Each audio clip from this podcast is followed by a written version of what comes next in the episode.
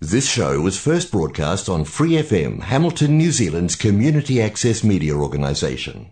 For more information on our lineup of shows and the role we play in the media, visit freefm.org.nz. 怀卡托华人之声，音质天成，悦动人生，伴我随行。怀卡托华人之声，音质天成，乐动人生，伴我随行。 You are listening to Waikato Chinese Voices. Follow our radio, share the world. 您正在收听的是 FM 八十九点零怀卡托华人之声广播电台节目，我们在新西兰为您播音。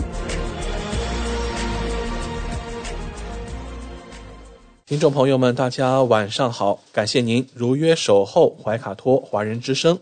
我们的节目正在通过收音机立体声调频 FM 八十九点零和微信公众服务号博亚文创为您并机播出。时间来到了二零二三年二月二十八号星期二晚上的七点钟。接下来两个小时的华语播音将由我奥斯卡还有我的搭档小峰轩轩为您共同带来。首先和您见面的栏目是由《中新时报》特约播出的全球新闻纵览。观点改变生活，动态触手可得。中新时报特约节目《全球新闻纵览》，关注大千世界，传播价值资讯。怀卡托华人之声整点播出。家事、国事、天下事，事事关心。这里聚焦了社会的点点滴滴，最新最快的国内外政治经济动态，尽在每周二七点的全球新闻纵览。今晚直播间为您播报的主持人是小峰和奥斯卡。首先，我们来关注中国大陆新闻。中共中央、国务院印发《数字中国建设整体布局规划》。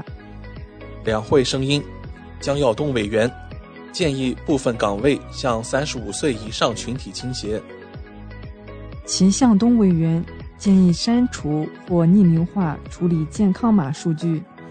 李正国委员建议关注 Chat GPT 伦理问题，防止人类被科技反噬。全国人大代表朱征夫表示，再次呼吁取消寻衅滋事罪。国家卫健委消息，各地疫情均处于局部零星散发状态，强化医疗机构应急药品和物资的准备，增设二十支左右国家重大疫情医疗救治队伍。国务院联防联控机制表示，每年十月到次年三月是诺如病毒高发期。北京近期甲流患者增多，专家提醒患者勿自行服用奥司他韦。医生称，甲流也可能引起白肺，基础病患者需要警惕。海关检出境外输入新冠变异株三十种，检出境外收入国内首例 XBB 一点九等变异毒株。未来十年间，我国将迎来史上最大退休潮，六零后群体正以平均每年两千万人的速度退休。中国自主研制空间站双光子显微镜首获航天员皮肤三维图像。水利部消息，二零二二年全国完成水土流失治理面积六点三万平方公里。北京首批树木医院下月挂牌，居民可挂号给花卉治疗，医院将实现检查、治疗、托管等功能。国家骨科医学中心花落上海市第六人民医院。广东佛山水文分局预测，今年北江或出现二十年一遇洪水。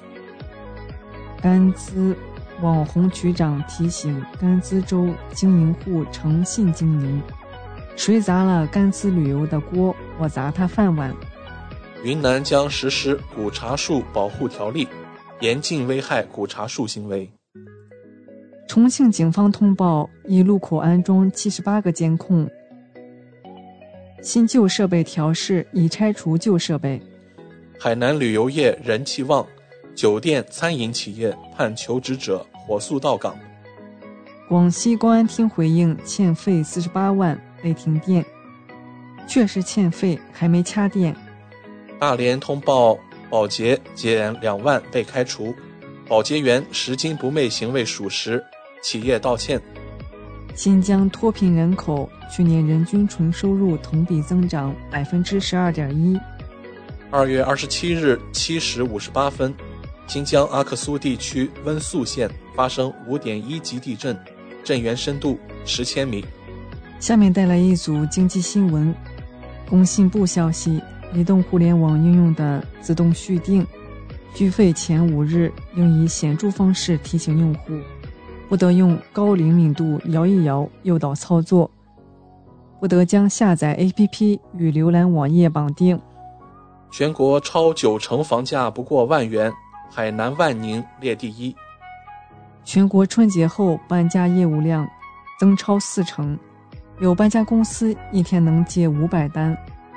中国辣条年产值达六百多亿，销往一百六十个国家和地区。格力电器董明珠表示，格力员工一人一套房承诺永不变。今年两会将再度建议提高个税起征点。法治方面，公安机关二零二二年打掉涉黑组织一百六十余个。安徽省蚌埠市政协副主席孟祥光接受纪律审查和监察调查。检察机关依法分别对广东省农村信用社联合社原理事长周高雄、陕西省安康市汉滨区政协原主席李建飞决定逮捕。内蒙古警方破获一起贩卖毒品案，抓获涉案人员四十二名。河南安阳滑县一男子持刀将妻子杀害，已被检察机关批准逮捕。杭州一男医生持刀杀害女医生后跳楼身亡，警方通报存在感情纠纷。四川荣县警方扣押涉案人员一千五百余万，系原主不明财产，即日起可凭合法有效证明材料认领。军事方面，解放军回应美军机穿航台湾海峡。战区部队随时保持高度戒备，坚决捍卫国家主权和领土完整。文体新闻：广电总局消息，加强短视频管理，防范未成年人沉迷。第七届中国网络版权保护与发展大会二月二十七日在成都召开。建网二零二二专项行动十大案件发布。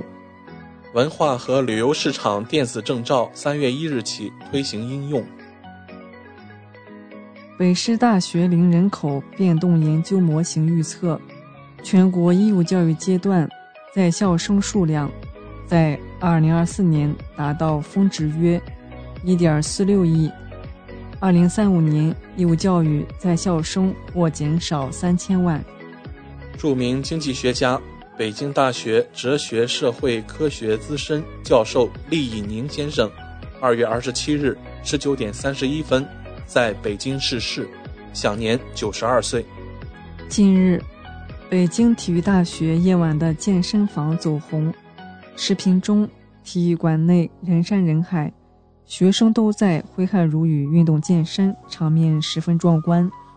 因身体原因，马龙、孙颖莎。陈梦等主力退赛，国乒调整 WTT 国阿站参赛人员。港澳台方面，港澳新闻：香港特首李家超在香港礼宾府设宴，欢迎国家男子篮球队到香港进行主场作赛，姚明率队出席。港交所 CEO 去年总薪酬八千六百五十六万港元，年增百分之二十一。台湾新闻，外交部发言人毛宁回应韩外长涉台言论：“台湾问题是中国内政，不容他人支援。”九十七岁老牌台独顾宽敏二月二十七日去世。国际方面，美国以涉俄因素为由制裁中国企业，中方回应将予以坚决反制。美方声称中方向俄罗斯提供致命性军援，外交部回应，美方无权对中俄关系指手画脚。外交部回应，美方炒作新冠病毒来自中国实验室，新冠病毒溯源是科学问题，不应被政治化。北京时间二月二十七日上午，旅美大熊猫丫丫的视频登上美国纽约时代广场大屏幕。一群守护国宝丫丫的网友自发购买了投屏，在时代广场大屏幕下面举着横幅，一起为丫丫加油。日本将从三月一日起放宽对从中国入境人员的新冠防疫检测措施，从全体检测调整为抽查检测。马耳他宣布，自二月二十七日起取消针对自中国入境人员防疫要求。三月一日起，新西兰、马来西亚赴华航班抗原自测可替代核酸。二月二十八日，美国国务卿布林肯将访问哈萨克斯坦、乌兹别克斯坦，并出席中亚五国加美国部长级会谈。美国前检察官表示，如被刑事起诉，特朗普或出卖女儿伊万卡以换取减刑。特朗普提俄乌和平方法，让普京和泽连斯基在一个房间敲敲脑袋搞定。佩洛西公开被怼，给乌克兰巨额援助，为何美国却有人无家可归？美国媒体消息：俄亥俄十五辆卡车受污染废料被转运，美国环境保护署紧急叫停。美国民众不满政府对毒列车事件处理，近八成认为经济糟糕。美国龙飞船载人发射因地面系统故障取消。税公司的推特女总监被炒，本人回应不后悔，为自己曾经的努力自豪。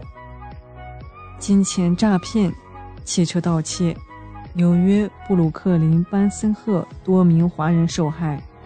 杨紫琼获美国演员工会奖最佳女主角。普京称，世界必须改变，必须建立一个新的多极世界。克里姆林宫表态，高度关注中国朋友的和平方案。俄联邦安全会议副主席梅德韦杰夫表示：“我们不需要没有一个俄罗斯的世界。”乌克兰总理称，一百年都不会与俄罗斯和解。匈牙利外长称支持对北溪事件全面调查。俄罗斯联盟 MS 二三无人飞船与国际空间站完成对接，计划在轨停留二百一十五天。西方对乌军援助不得民心，欧洲数万民众游行抗议。英欧就解决脱欧后北爱尔兰贸易争端达成协议。马克龙参展遭法国农民围堵，政府毁了我们农场。土耳其足球超级联赛现场，球迷扔玩偶悼念地震遇难儿童。日本自民党第九十届党大会在东京召开，首相岸田文雄到场发表总裁演讲，为今年春季两场重要选举鼓劲。日本计划采购四百枚。美制战斧导弹。日本媒体消息，日美首次在广岛湾举行军演，原子弹受害者团体提出抗议。韩国国会投票否决最大在野党党首李在明拘捕同意案。越南国会预计本周确定国家主席人选。世界田联室内巡回赛赛况，瑞典名将杜普兰蒂斯。以六米二二打破了由他本人保持的男子撑杆跳世界纪录。法甲联赛榜首大战巴黎，三比零大胜马赛。梅西解锁俱乐部七百球成就。一艘移民船在意大利南部海岸撞上礁石，至少五十九人遇难，包括十二名儿童。以上就是今天全球新闻纵览。带给您的全部内容，主播小峰和奥斯卡，感谢您的收听。光影随行，戏如人生。怀卡托华人之声中文广播，带给您精彩经典的影视剧和纪录片分享。让我们与您展开一段胶片之旅，共同陶醉于光影世界。亲爱的听众朋友们，新西兰怀卡托华人之声一直陪伴您，我是主播轩轩。光影随行，戏如人生，分享精彩的影视作品。无论是电影、电视剧，还是优秀的纪录片，都会陆陆续续的来装点您的生活。在今天的节目当中呢，我们来聊一部最近在网络上比较受欢迎的电视剧。这部电视剧的名字叫《立功》，对呀，建功立业啊，那个立功。立功呢是东北旧事。立功这部电视剧的导演和编剧都是扎木春，他的主演呢，哇，真是大家非常欢迎的范伟，还有呢，女主角是于南，这当中呢还有其他的像啊像潘斌龙、袁晶、呃刘冠成等等，这是一部悬疑喜剧，哎，这是我们推荐它的原因之一啊，既是悬疑又是喜剧。这讲述的是九十年代，在中国的东北一座人口有两万的小城市，叫做双鱼河。双鱼河呢，就是发生了多起的恶性案件，一股黑恶势力呢先后入局。嗯，立功呢是由华视娱乐、阿里巴巴、长影集团、贵阳天彩、江苏文投等共同出品的，这是今年的一部新剧。我们刚才聊哈，说在九十年代，东北一座人口两万的小城双鱼河，频发恶性案件。这些案件的线索呢，呃，都和当时呢，那时候有一个东西叫暖瓶，现在叫保温瓶嘛。哦，暖瓶的那有个工厂啊，啊，那就是暖瓶厂保卫科的一个职工叫商全亮，这就是我们的男主角，由范伟先生来饰演。这一切呢，跟他有着千丝万缕的关联。嗯，更传说呢，在当地一座老妖山上还埋着什么黄金啊、宝藏之类的。呃，由于这个传说啊，那众多的黑恶势力呢，先后都是来哎来掘金的、来淘金的，矛盾和冲突呢是不断的升级。呃，我们说，当这个人心不足蛇吞象啊，这个贪字一旦占据了上风啊。我们展示众生的各种的表象就出来了，呃，疑团重重，呃，云遮雾绕。在第一集当中呢，这个事件非常有时代感和代入感的。一九九零年，那是什么呀？非常著名的事是北京的亚运会啊。好，暖瓶厂的领导呢，正在台上讲着关于北京亚运会的事情。呃，商全亮呢，也在台下认真的做着笔录。嗯，大家呢觉得，哎呀，老商你你用得着这么认真呢？其实呢，商全亮貌似是在做笔记，仔细的看一看呢，他是在研究探索外星文明，能让我们忘掉眼前的烦恼。哎，这个脑洞大不大？呃，中午下班之后呢，大家会到那绕到食堂去吃饭啊。商全亮打好饭之后呢，嗯呃，跟工友们坐到了一起哈。他说呢，自己开车呢是三年无事故，嗯，大家呢跟他一顿吐槽啊，就拉倒了。商全亮有一个女儿叫商锦，商锦啊是一名大夫，在当时特别是两万人的小城市当中啊，大夫也是手指头就能数过来的。商全亮呢想让女儿周天回来吃个饭，哎，那这商锦说话呢，孩子大了嘛，有的时候也是嗯不太在乎。医院的工作又确实是很忙，商锦就匆匆的挂了电话。嗯，这话还没说完，其实到了晚上，老商呢在公安局的刑警队啊，应该说他的外甥啊，就叫胡挺，正在抓小偷。胡挺呢是一路穷追不舍，这男人就逃到了一个房间当中，胡挺也跟着进去了。这就发现呢，其中有一群人啊。正好躲在这个房间里偷偷的看视频，那时候叫什么什么违法的什么录像之类的。胡挺进来就说他是警察，哎呀，这也够缺的。吓得这些人呢，赶紧逃跑了。这个胡挺将自己抓的那个小偷呢，是用手铐铐在水管上。没成想啊，他出去追那群人的时候呢，嗯，他抓这个小偷呢，就将这个水管给挣开了。那群人也没抓着，是小偷也追击的过程当中呢，还撞倒了一位老人。哎，这就是你看，小偷没抓到，还惹了这么大的动静哈，把刑警队长也惊动了。结果呢，还要胡挺去写一个情况的说明。这边呢，再来看商全亮。商全亮呢，我们说他对外星人感兴趣哈，他就买了一些和宇宙有关的杂志，到当地的一个饺子馆啊去吃饭。饺子馆的老板呢叫雪琴，那这个饺子馆就叫雪琴饺子馆。嗯，说起来呢，对，这就是我们的女主角于楠主演的这家店的老板娘。雪琴呢看到商全亮在看书，就问啊，还聊天嘛？你看的什么书啊？商全亮呢就开始给雪琴好好的叨念叨念自己研究的科学道理。雪琴呢是想着让商全亮帮忙，他有一个弟弟叫大宇，解决一下大宇啊进暖平厂这个工作的事情。商全亮说啊，好好说好说，还在进行中。嗯，商全亮吃完晚饭之后呢，还带了饺子去给他的外甥胡挺。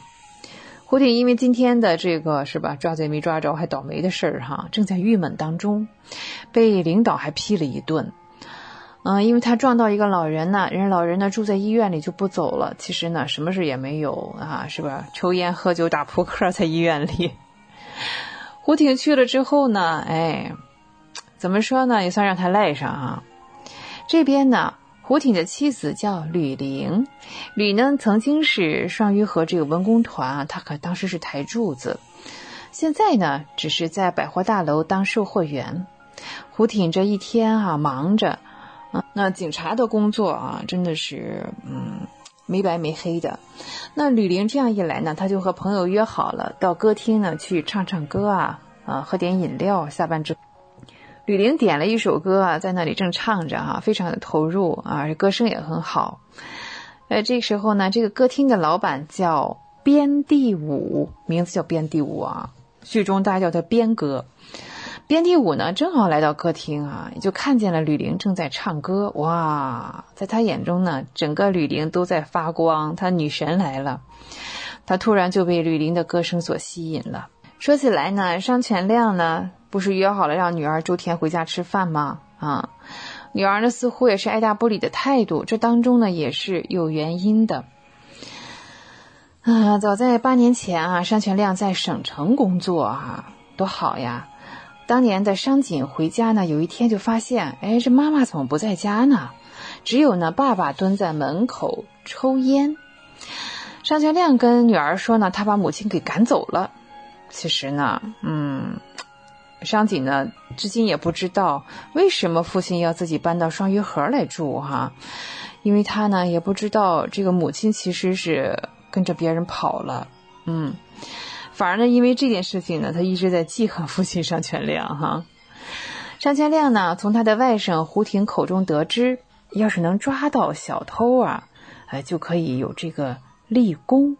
可以说呢，在这部剧当中呢，我们的男主角商全亮抓住了一切可以抓住的机会，像什么见义勇为啊，什么给提供线索呀，希望能够成为周围眼中的英雄。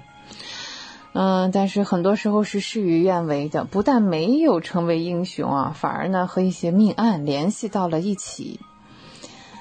嗯，这部电视剧说起来呢，其实前两集似乎都是在做着一些铺垫，以几条这个线索哈叙事的方式，这个双全亮来到双鱼河的原因，以及呢他为了女儿忍辱负重，通过喜剧形式展现了他对生活的乐观。比如说哈，还去帮学生出过头啊，像抢劫小学生的人去讨要钱财啊。这当中呢，有很多带有时代特色的一些情节，像那个年代流行气功，啊，他就买了一些练气功的书啊，在家用馒头拍馒头来练气功。嗯，说起犯罪分子哈，当然都是十分凶残啊，没有什么人性的，只要与他们接触哈，或者是得罪他们，都会遭到毒手。像有边境的这个渔民啊，死在他们手里；商全亮的徒弟啊，他带的这个司机的徒弟，以及呢游戏厅的老板，嗯，和在里面游戏厅里玩那些学生啊，都遭了殃。更有意思的情节是呢，商全亮呢。他在游戏厅的门口发现了一些线索，去报了案。本以为呢，这个提供线索呢是自己可以调往公安局的一个怎么说一个台阶儿吧。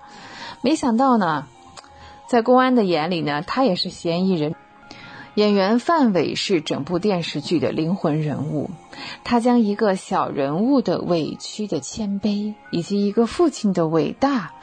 和一个从小人物到英雄的转变结合到了一起。每一次看范伟先生的作品呢，都会为他的演技所折服。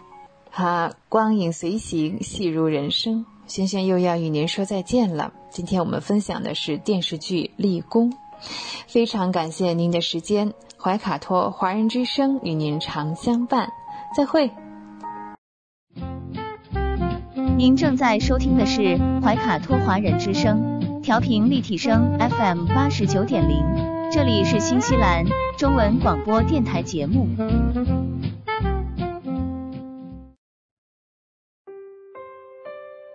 我是您的私人健康顾问，我也是您的保险索赔专家，我更是您的家庭风险管理和理财专家。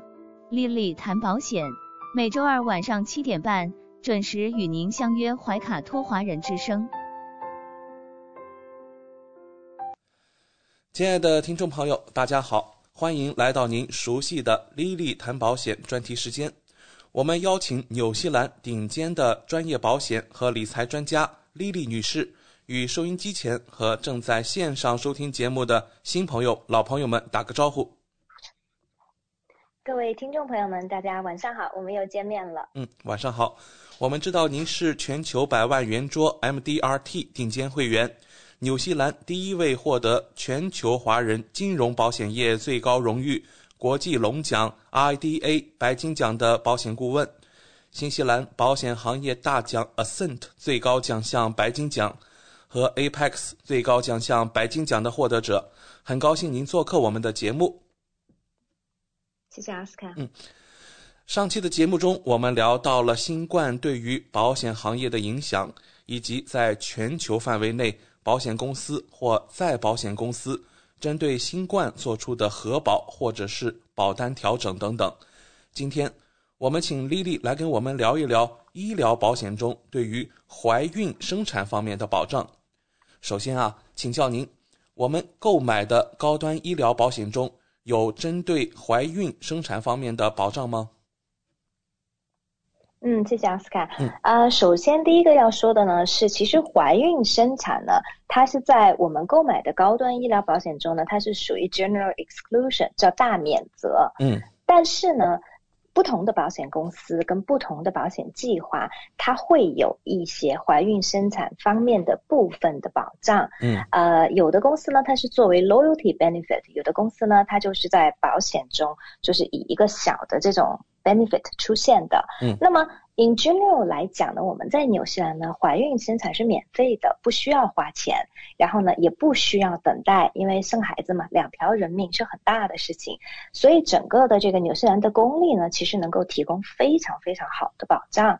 那么我其实理解呢，就是因为作为我自己也是三个孩子的妈妈，然后呢，我很多的客户，你比如说从国内来的移民，啊，然后呢，或者在这边生第一胎，有的时候可能是第二胎，嗯，很多人他都可能会比较焦。焦虑，因为没有什么选择。因为在国内的话，大家可以选择去啊医院，然后找不同的医生，是的。然后呢，主任医生啊等等。那么在纽西兰的话呢，因为我们的公立医疗系统呢，其实能够为产妇啊。提供非常好的照顾，然后包括新生儿，所以呢，其实它整个的服务都是免费的，而且不需要等待。所以呢，我们在纽西兰呢，我先跟大家简单的讲一下我们在这边就是怀孕生产整个的一个程序。嗯啊，那当然就是说，如果啊，收音机前的听众朋友们呢，如果对这方面没有什么太多的概念的话呢，可以正好趁这个机会呢，可以了解一下。然后我们再来谈到是说保险，我们的医疗高端医疗保险中是否有对这方面的一些部分的一些保障。首先来讲呢，当我们就是说啊怀疑自己怀孕了或者发现自己怀孕了呢，呃，大多数的情况呢，我们有。第一个去见的这个相关的专业人士呢，要么是家庭医生，要么呢是助产士。那么在纽西兰呢，助产士他是独立的助产士，然后呢，很多人他可能会选择先见自己的家庭医生，因为毕竟家庭医生对自己的很多信息他都很了解。那么在家庭医生那边呢，我们可以做免费的这个再次的验孕的这个测试，就会比较准确。然后呢，可能一旦确定了怀孕之后，那家庭医生通常呢会给我们开验血。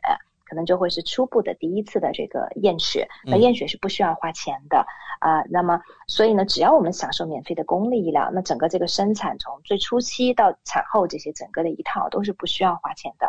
那么我们验血之后的话呢，那当然什么都是正常的话，那家庭医生呢就会建议我们去找这个独立的助产士，找 midwife。那独立的助产士呢有很多很多，有讲中文的，有讲英文的，然后包括有的呃就是各个。啊，国籍的可以讲不同语言的都行，我们可以根据自己的需求，啊或者身边朋友的介绍去选择适合我们的，并且他是能够就是他有时间可以照顾我们的，因为毕竟来说怀孕有九个月的时间，那么这个。助产士需要从头跟到我们，一直到出生之后，甚至宝宝在可能前一两一个月都是前两周到一个月都是属于助产士的这个范围，回头之后才会转到 Plunket 那边去。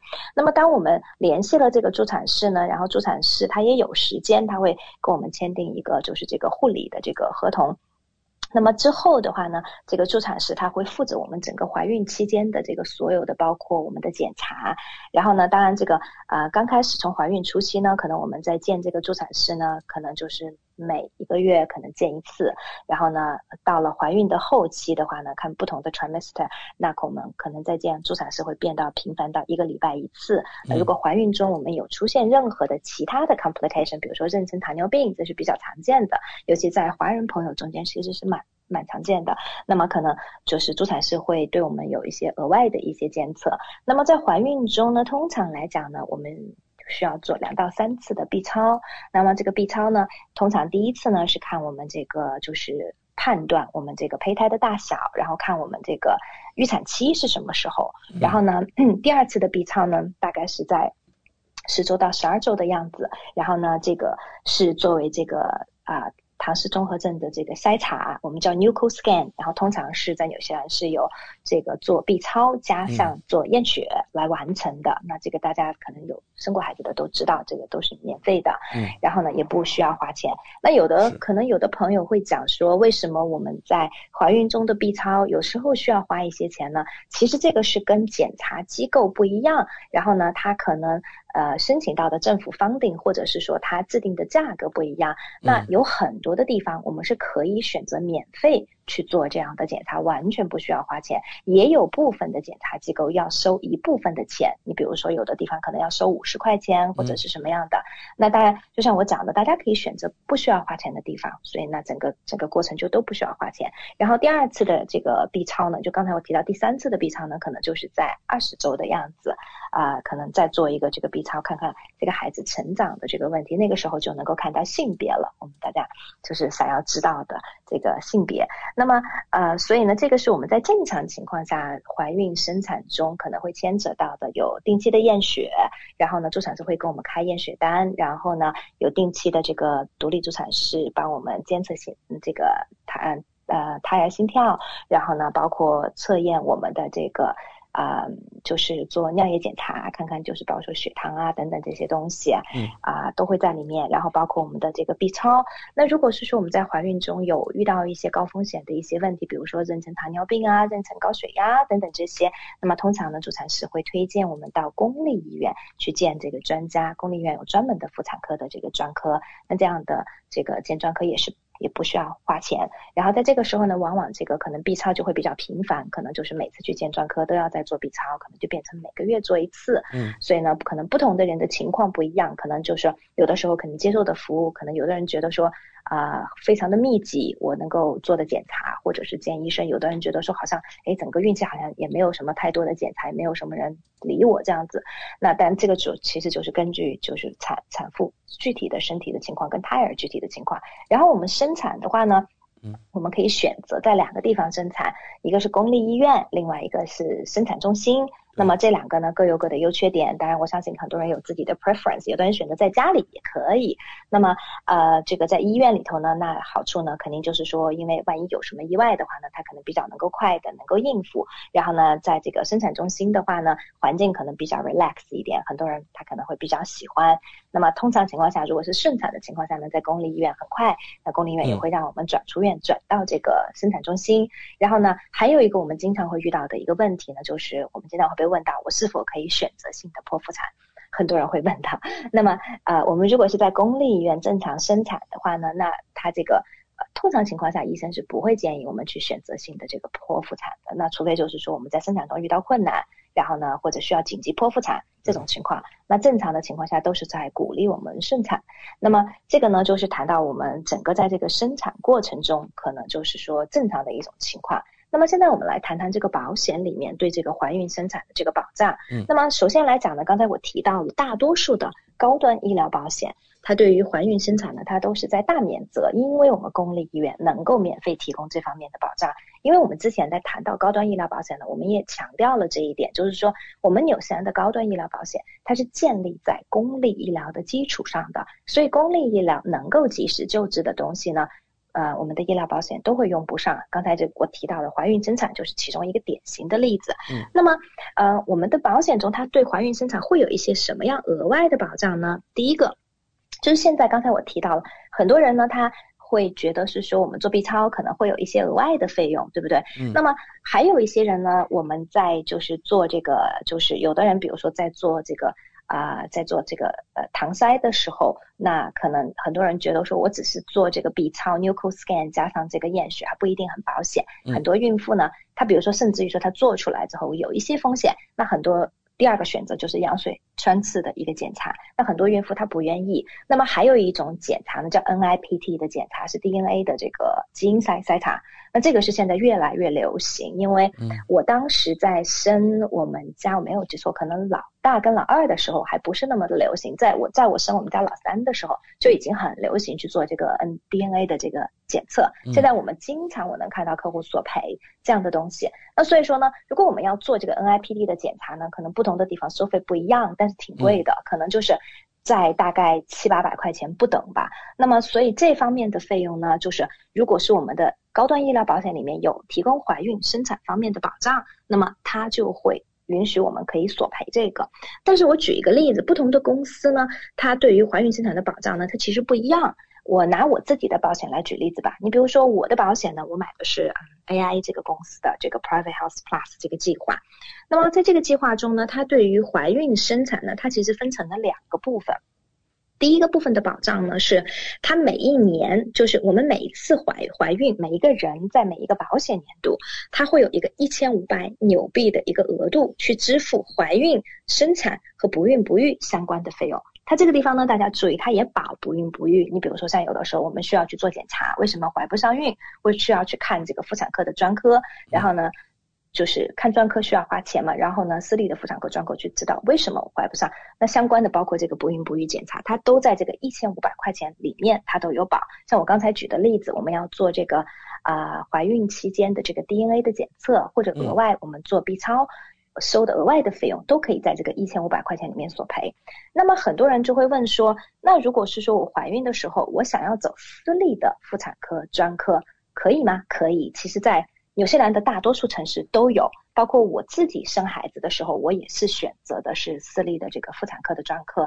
但是呢，私立妇产科专科他们通常收费呢，他们是以 package 就套餐价格他们来收的。那套餐价格可能不等，我看到的索赔中有可能三千五到可能七千块钱都有不等的这个价格，接接近七千块钱。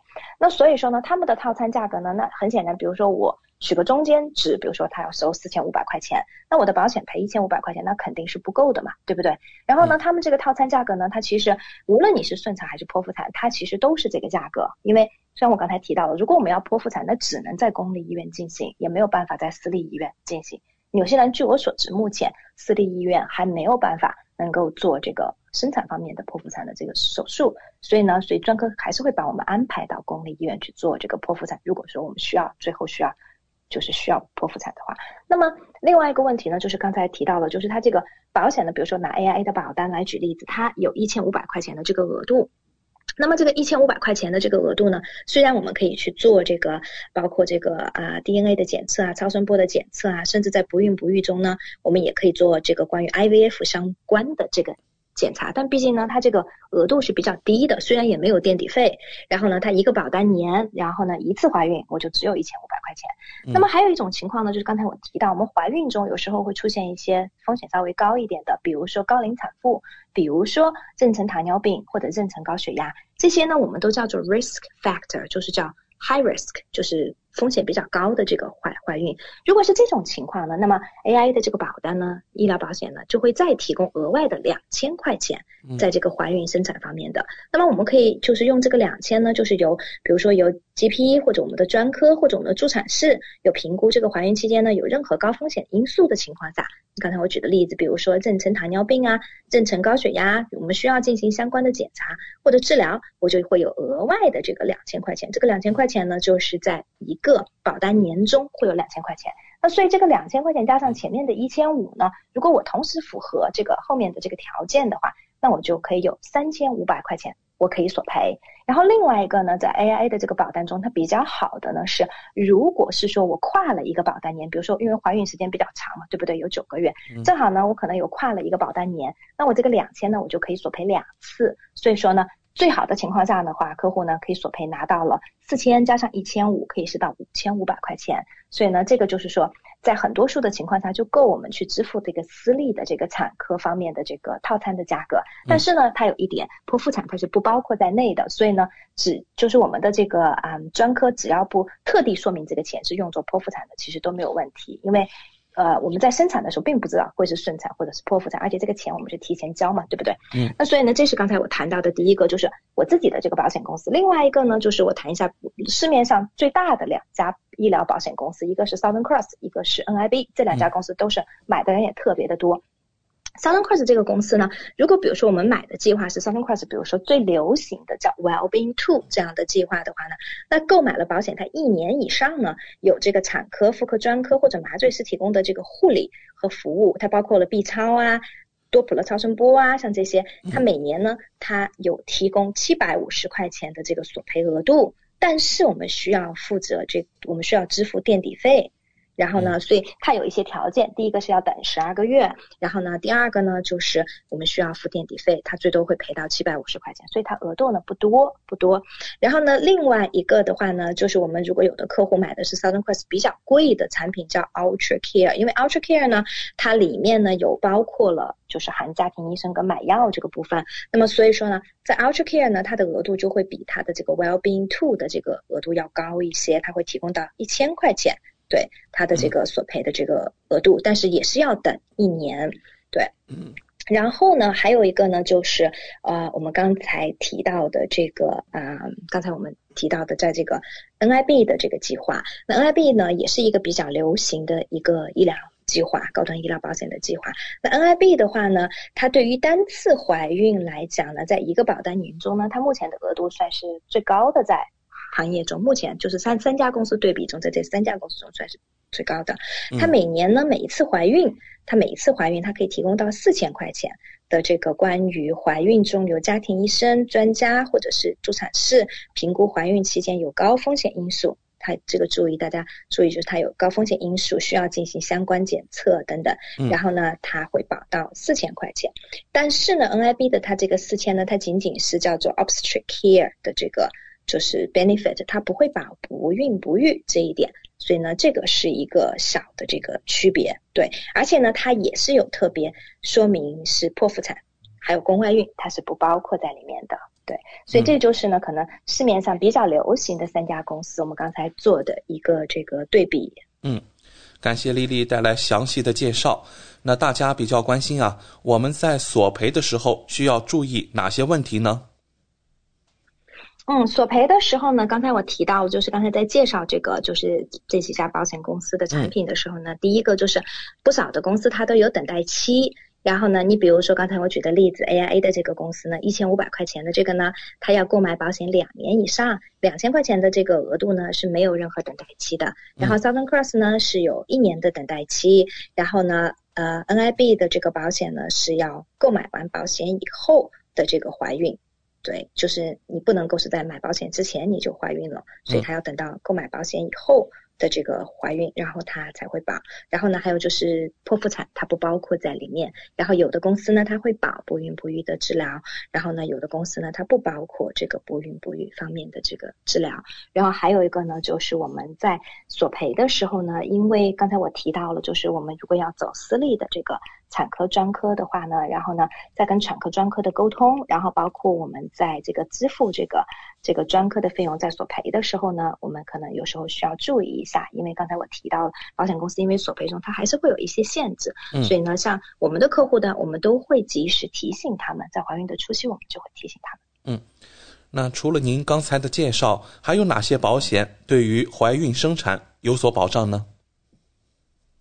嗯，没错，就是怀孕生产呢，因为是个风险很高的事情，对于妇女来讲，那所以说呢，我们经常也会遇到客户会询问，是说，呃，但我们的大病保险会保吗？我们的人寿保险会保吗？嗯，那我们从这个就是 general 的角度来讲呢，那如果我们因为怀孕遇到了，你比如是说很不幸遇到了风险非常大的，然后比如说导致引发其他的并发症去世，那人寿当然是会赔。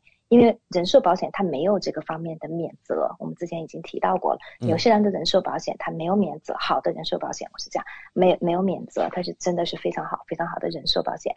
那大病这个保险呢，如果我们怀孕中遇到了意外，就是有一些并发症符合这个大病的这个索赔，那当然大病保险它也是会。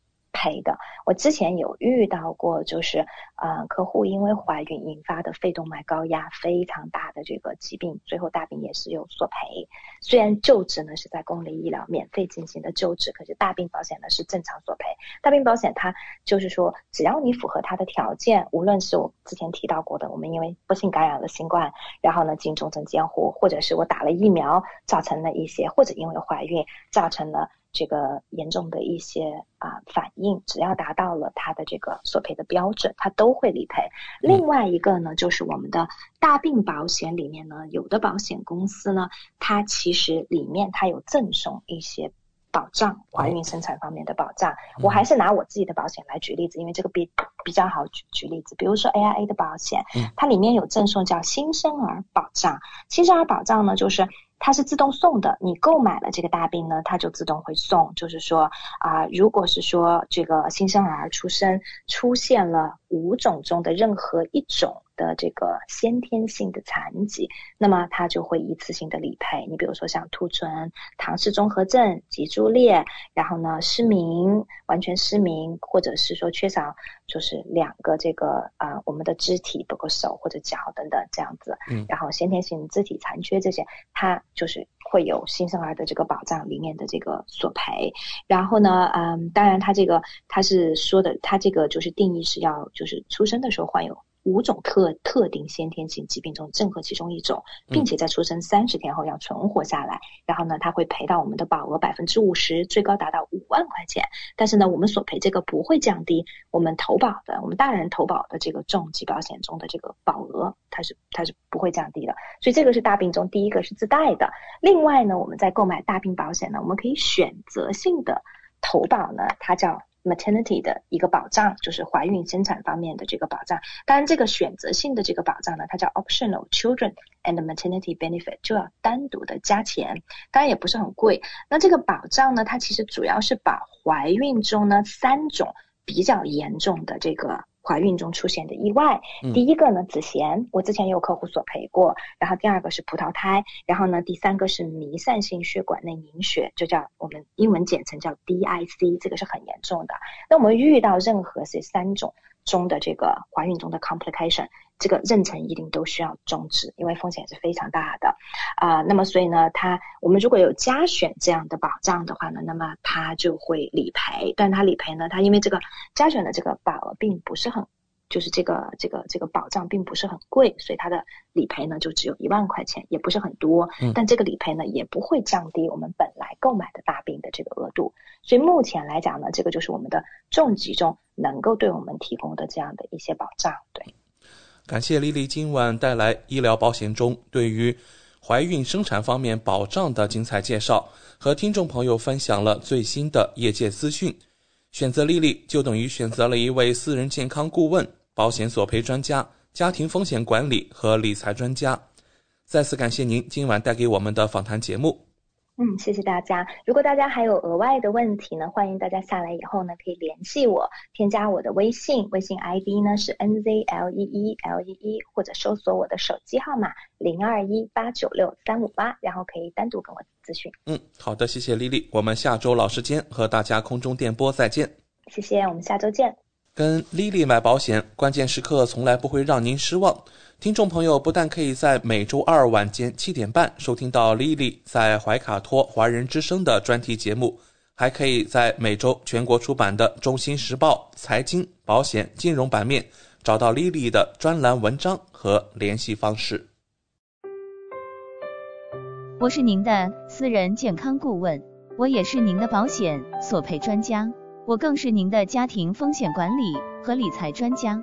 莉莉谈保险。每周二晚上七点半准时与您相约怀卡托华人之声。怀卡托华人之声，音质天成，悦动人生，伴我随行。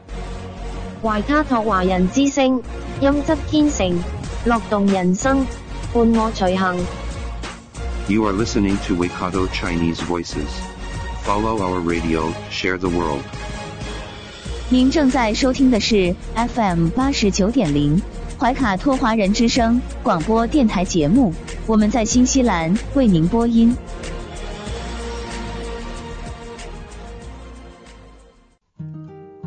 感受东方文化，体验汉语魅力。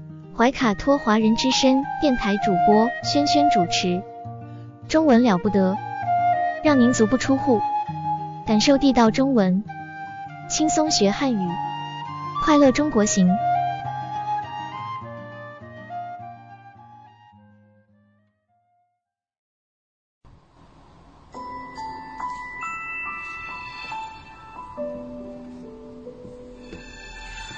亲爱的听众朋友们，这里是新西兰怀卡托华人之声为您效劳。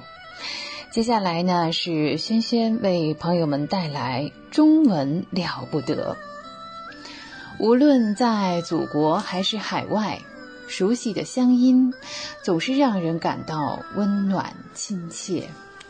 中文不但博大精深，而且好学好玩，很有趣。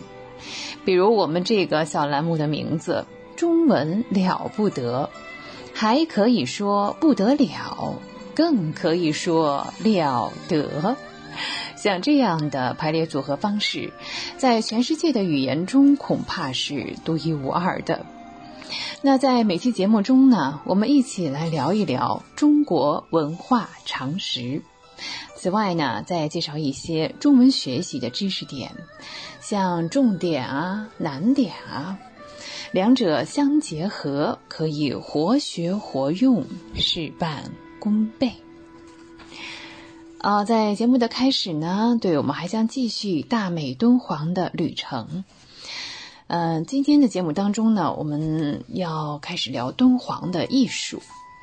敦煌的艺术品呢，当然是以造型艺术为基础，譬如塑像、壁画。嗯，它的塑像、壁画呢，是从中国本土去的。并不是从印度来的，不过呢，确实是呃含有印度艺术的成分在里面。中国呢，早就已经有了这个雕塑啊、塑像，而壁画呢，现在我们敦煌所有的壁画，呃，如果听众朋友们去敦煌参观过，就可以知道啊，全部呢是用线条来勾勒的。没有哪一幅画里边是像欧洲的画那样渲染啊。中国艺术上有一句现成的话，叫做“字画同源”，那就是写字的方法同画画的方法是一个来源。那中国的字就是线条字啊，当然了，欧洲字是也是线条字哈。可是呢，英文字母当中呢只有二十六个，那是有限的线条。中国文字的线条非常之多。我们现在的看到的字哈，譬如说我们说这个楷书的楷字，看看是怎样的写法。那看看这个狂草啊，所谓的狂草，那也是线条，是另外一种风格。不仅如此呢，古代的东西呢，嗯，也是这样。再往前看，先秦的甲骨上的字也是线条。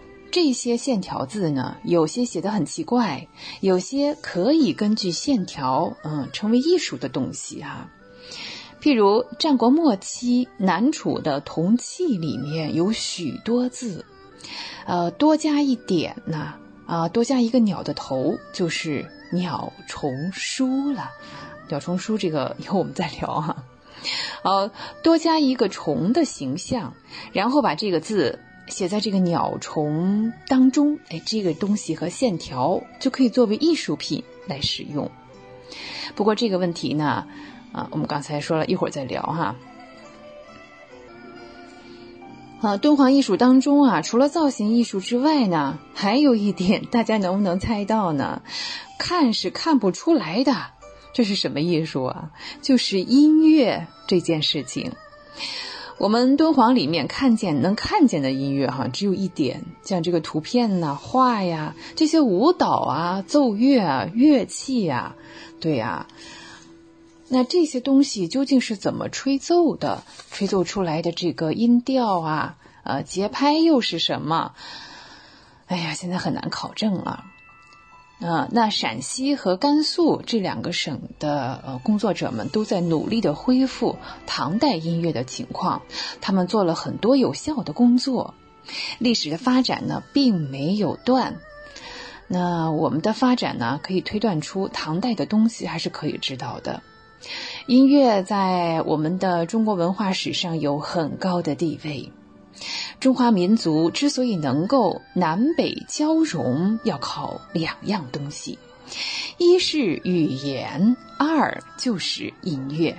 当然，文字是一个，文字代表语言，所以呢，我们先不聊这个哈。啊，再说回来啊，嗯，语言呢，使中华民族能够凝结在一道。这个文字啊，南方人到北方去能看懂。北方人到南方来也能看懂，虽说方言我们很多是听不懂的，嗯，但是听不懂就对了，这是文化的多样性啊，应该保存下去。不过一般来说呢，你看我们生活呀、做生意啊、呃交流啊，还是能够行得通的。那要说到音乐啊，就更了不得了。南方的乐器，北方也有啊，北方的乐器呢，可能南方也会出现。呃，像我们举个例子哈，中国的云南的边区来讲，云南西双版纳的少数民族的音乐非常兴盛，它的乐器在北方都能找出来，没有一件是找不出来的。那我们这个音乐啊，似乎也是统一的。音乐的统一对于我们民族的关系是很大的。呃，去过西安的朋友啊，不知您有没有听过陕北的民歌？除了乡土气息之外呢，你会发现，时而是非常的雄壮，又时而是非常的柔美。柔美的音乐呢，好像是苏州人唱的；这壮丽的音乐听起来就像是北方大汉。所以啊，这个音乐的方法也是相同的。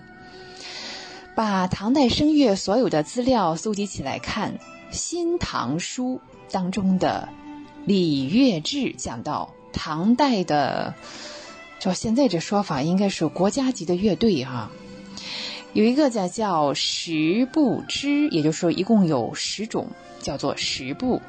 像有燕乐、清乐，这是中国的旧乐。中国的旧乐啊，基本上是这两部的。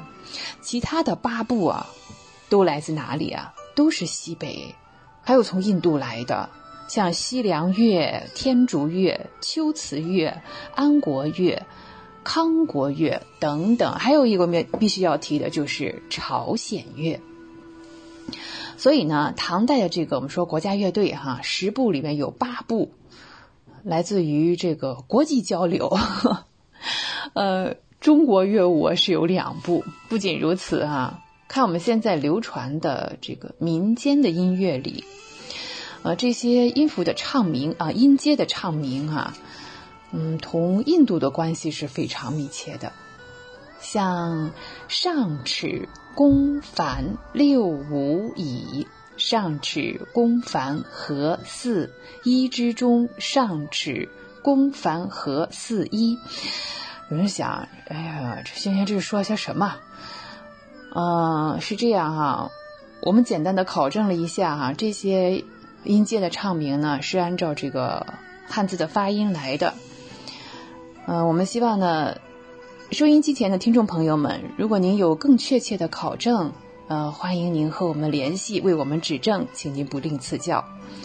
说起来啊，这些音阶的唱名啊，就是哆、来、咪、发、嗦、拉、西。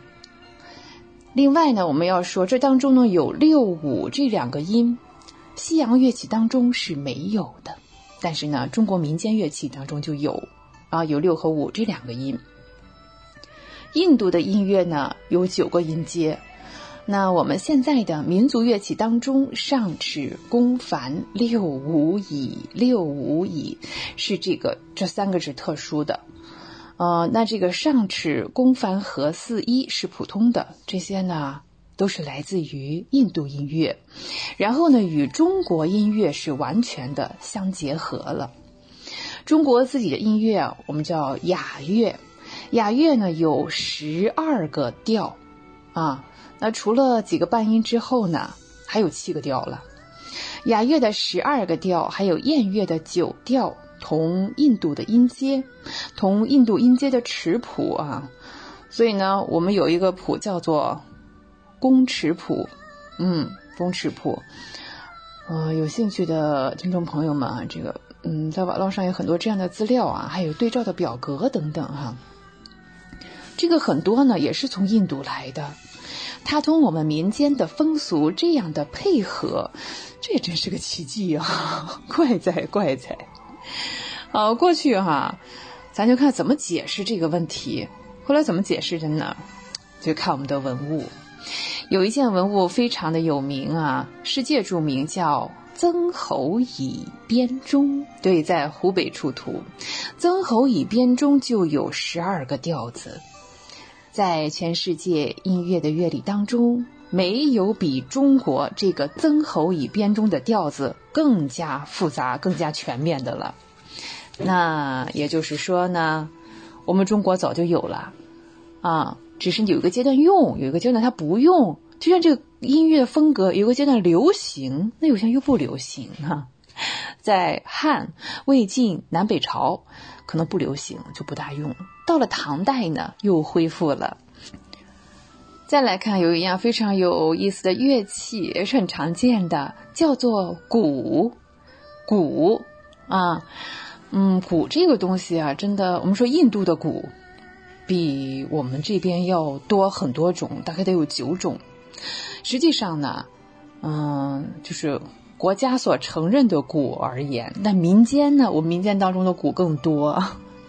如果我们去少数民族的地方去旅游的话，呃，真的很多见啊。嗯，民间呢，呃，就以云南来说，云南西双版纳的鼓啊，至少有六种；昭通的鼓有四种，而这十种鼓还都不在经典上，都是额外的。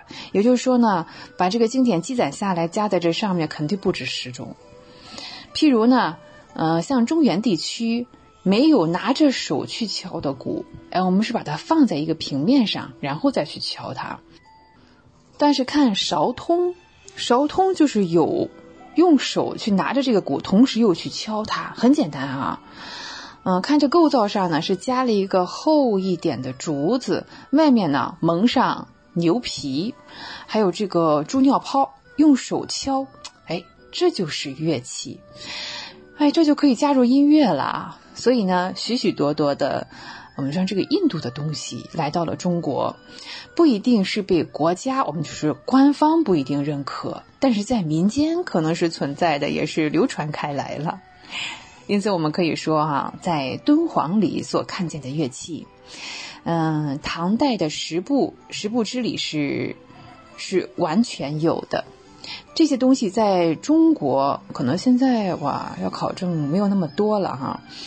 虽然从印度来，但是呢，拿它的乐理来看，我们中国是早就已经做到了。这是民俗音乐加入哎国家音乐的现象。啊，那这么说就不奇怪了吧？十二个调子啊，啊，因此我们说呢，呃，除了音乐，有音乐就要谈到舞蹈啊，对呀，呃，翩翩起舞，印度舞来到中国，壁画里面就不说了，太多了。像一特别有特点的叫有一个叫阿占达，阿占达是印度一座大寺庙，譬如呢，印度人画的释迦摩尼涅盘。佛祖涅盘那个地方呢，是围着释迦摩尼的人，个子都是蛮高的啊，大个子。但是呢，一个释迦摩尼的全身，在他的前前后后围着几十个人呢，这就说明这个这个全身是相当的大啊。按照比例来说，这天下没有这样大的人。嗯，我们因为如果去过这个卧佛殿哈。呃，亲眼所见是有体会的。到中国之后，释迦牟尼佛的样子也变了啊。融合之后呢，变成了中国人的样子。我们再看哈，顶顶有趣的是，四川大足，在敦煌之外呢，大足石刻可能也算是要把头筹了。大足石刻的菩萨，哎，穿四川人穿的草鞋。看看啊，来到我们中华大地之后呢，自然而然就跟中华文化搭上边儿了，还包括这个打扮呢。大足的佛像有许多面孔是四川人的面孔，那这是为什么呢？一种文化到了一个新的地方之后呢，哎，要同它旧的本地的文化相结合，结合以后产生新的样子，就是这样啊，就是如此。敦煌壁画里面呢，还有演奏琵琶这个样子。印度演奏家，他演奏琵琶呢，都是横着抱。中国的琵琶呢是竖直的，是立起来的。嗯，然后演员呢还遮着半边脸哈。什么叫有抱琵琶半遮面？像这样子来弹奏。嗯，印度人是这样奏，但是有的还放在了。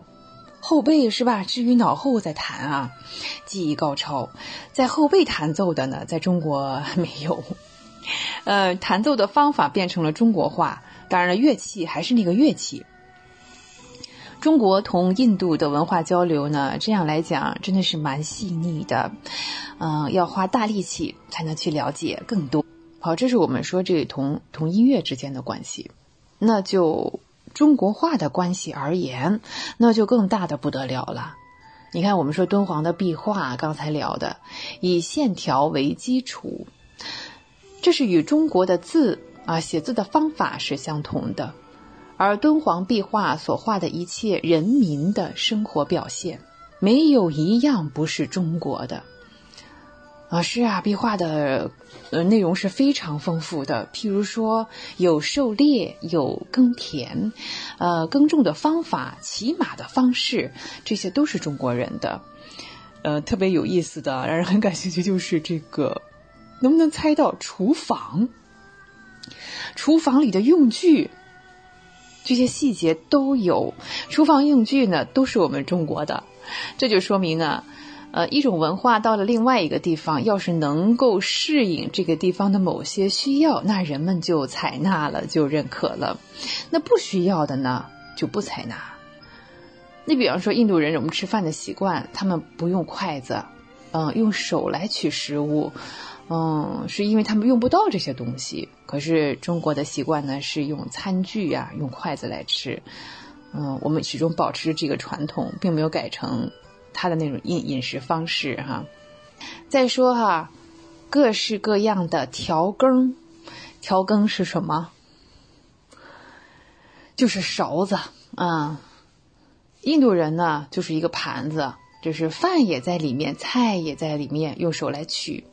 啊我们没有这个习惯，所以呢，厨房里敦煌壁画当中，厨房里的用具，嗯，完全是我们中国的，跟印度是完全两样的。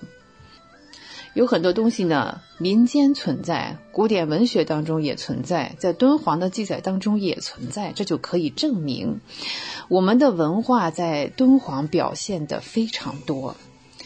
啊，那衣食住行啊，少不了这个服装。服装表现的是一个民族的特点，在敦煌的服装里面，尤其是妇女的这个装饰。我们先说哈，前面呢，啊，我们先来聊哈，嗯，在某一些作品当中啊，女士们脸上涂的这个脂粉是多的不得了，就是涂这个白的呀、红的呀，啊，有时还涂黑的。啊，是有这种现象啊，在敦煌壁画当中所见的，有涂黑粉的，有涂黄粉的，白粉还有蓝粉，还有呢是脸上贴了一些花黄，有吧？对镜贴花黄啊，尤其是额角这个地方，要点一个像大大的红珠珠在这个地方啊，然后下面呢，哎，或者周围呢贴一些花花，像牡丹啊、菊花呀等等。还有贴这个动物，比如说鸟啊，非常知名的鸟，吉利的哈，吉祥的鸟。我们读唐宋这个诗词当中啊，是不是有一些这样相似的记载啊？这会儿再去看也不觉得奇怪了。那在敦煌当中呢，看的真的是清清楚楚。这些东西啊，在汉代汉人的古诗当中呢，嗯，也能找出证据来。所以呢，从这些方面来看，敦煌同中国画也是有很大的关系。此外呢，我们还可以推究出一件事，就是为什么敦煌文化有这样的重要性？我们可以从历史的观点来看了。中国的历史呢，有一个有趣的现象，就是每一个朝代，当它兴盛以后呢，就要派人到处去搜集书籍。啊，有什么值得啊？我们存为档案的啊，要留下来。像汉惠帝继位后呢，就下诏收集天下的一书。如果啊，所有的书呢都要送到京师来，有的皇帝呢甚至愿意出最高的价钱来买。所以呢，中国一向是重视文献的。哎，说到这儿，想起一个人来啊，就是王莽篡汉。王莽篡汉呢，也是应该说是京师大乱了啊！所有像这个刘向父子所整理出来那些，我们讲叫国家图书馆的藏书哈，几乎全部都被毁掉了啊！这是一个灾难啊！对我们中国文献来说，嗯，以下呢，那接下来还有别的人做了同样的事情，比如说董卓。把咸阳的东西也烧了不少，这类事情还是有的。每一个朝代皇帝上台之后啊，都是想办法收集书籍，花了很大的力气啊，进行保存呢。后来呢，兵荒马乱的一把火啊，就到唐代也是如此的。安史之乱呀，也烧掉了很多啊。几千年来呢，那许许多多的文献就这样子被毁掉了，只有敦煌。只有敦煌保存的最好、最完整，这在中国历史上是，这是唯一的了。这样的大规模的保存着，嗯，那是怎么做到的呢？第一，敦煌不是京师，啊，是蛮安全的啊。它在一个比较偏远的地方，呃，反而因此呢，它东西可以保存下来，呃，地理上的优势。还有一个条件呢，就是敦煌这个地方真的很特别。莫高窟啊，山上的沙子非常好，它不散又凝固啊，像我们这个粘土一样的感觉，水滴不下来，风沙也吹不进去，这是一个天然的仓库啊。就像这样一个地方啊，嗯，这很有趣。它隔壁的三危山，这个沙就是哗哗的淌，外面呢风又吹上了，又堆上一层，戈壁的风一吹又吹掉了，再堆上来再吹掉。但是莫高窟就没有这个现象。所以这莫高窟的存在呀，似乎是命中注定，就有点违心呐，就是保护我们文物的地方。啊，聊到这里呢，我们第一个小单元啊，先告一个段落。接下来呢，我们来看一看今天的中文小知识。今天的中文小知识呢，我们要多介绍一些呃口语当中常用的词。第一个呢，我们来看叫心眼儿，心眼儿。哎，心情的心，眼睛的眼，加上儿化音，心眼儿。经常说，哎，这人心眼儿真好，什么意思啊？就是心里真善良。或者说呢，这人心眼儿不好，那就相反的嘛，他不善良，这是坏人啊。真的说，你得当心，他没安好心眼儿啊，他心眼儿不好。嗯，对，啊，这是一个意思，表示人的心地，人存心怎么样。是个名词。此外呢，再看我们常用的，哎呀，我真是打心眼里为小白高兴，打心眼里为小白高兴，那表示吗？打心底里从内心感到高兴，表示内心的意思。再说哈，小白有心眼儿，什么事都想得挺周到的。这个有心眼儿是什么呢？是有聪明机智。嗯，是呀，啊，就是说呢，是聪明机智啊。再看，小白人不错，就是心眼儿太多。你看这又变意思了。这个地方心眼儿就是说想的太多了，顾虑太多，很多呢是没有必要去想的事情，就是瞎操心。小白人不错，就是心眼儿太多啊，心事太多了。啊，再看。还有一个特别常用，我说：“哎呀，这个人小心眼儿，或者这人心眼儿小是怎么样呢？就是这人气量，哦，不是很大啊，不是很有风度，不是很大度的一个人，叫小心眼儿啊啊，心眼儿小。小白心眼小，受不了这样的委屈啊。好，我们刚才聊这是心眼儿哈，好，接下来再看一个词啊，叫完蛋，完蛋。”完成的完，鸡蛋的蛋，完蛋表示什么呢？啊，就是垮台了，灭亡了。口语当中呢，真是蛮常用的。这次考试不及格，小白就完蛋了啊！这是小白的学业就就受了很大的影响哈，是毕不了业了。这啊，这次考试不及格，小白就完蛋了。好，再看，要是把环境破坏了。你们这些当官的就完蛋了，对呀，绿水青山就是金山银山。要是把环境破坏了，你们这些当官的就完蛋了。啊，再说一个词，口语常用的哈，叫好歹。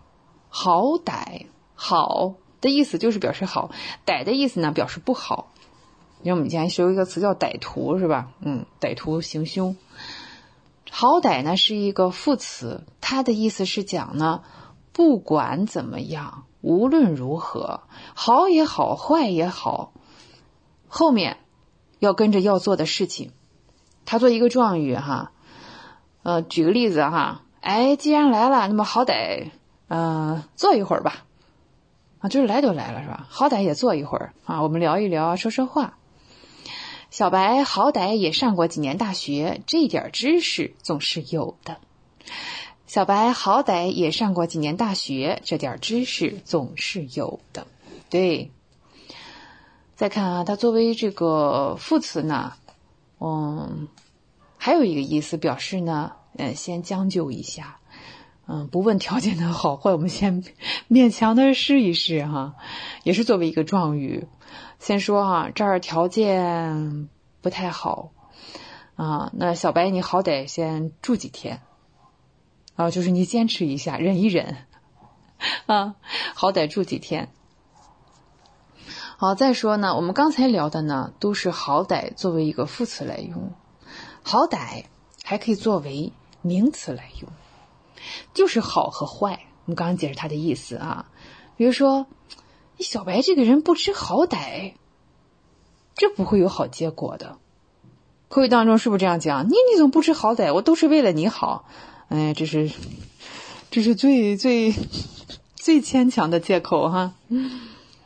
这个特别牵强的理由哈，嗯，不知好歹啊，好歹在这儿又变成了一个名词。好歹呢，还有一个意思，表示呢有危险，多半呢是指生命危险。比方说，哇，小白要是有个好歹，我怎么向他的父母交代？对，小白要是有个意外，出现了危险，怎么办？我怎么怎么解释呀？哎，小白要是有个好歹，我怎么向他的父母交代？啊，亲爱的听众朋友们，今天的节目呢，时间又要到了。呃，无论您身在何方，请不要忘记中文了不得，中文不得了。我是轩轩，也欢迎您继续收听怀卡托华人之声的其他栏目。下期节目我们再会，再见。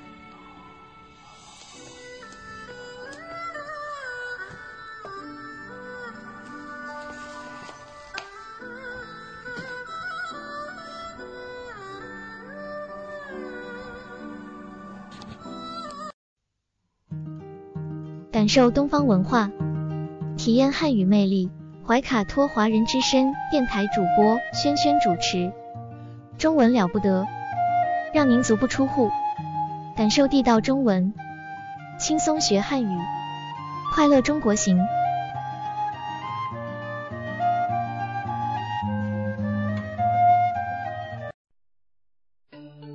知音、知心、知天下，同行、同心。同精彩，怀卡托华人之声美文分享栏目《心情物语》，用耳朵倾听你我的快乐，用心灵关注世界的宽广。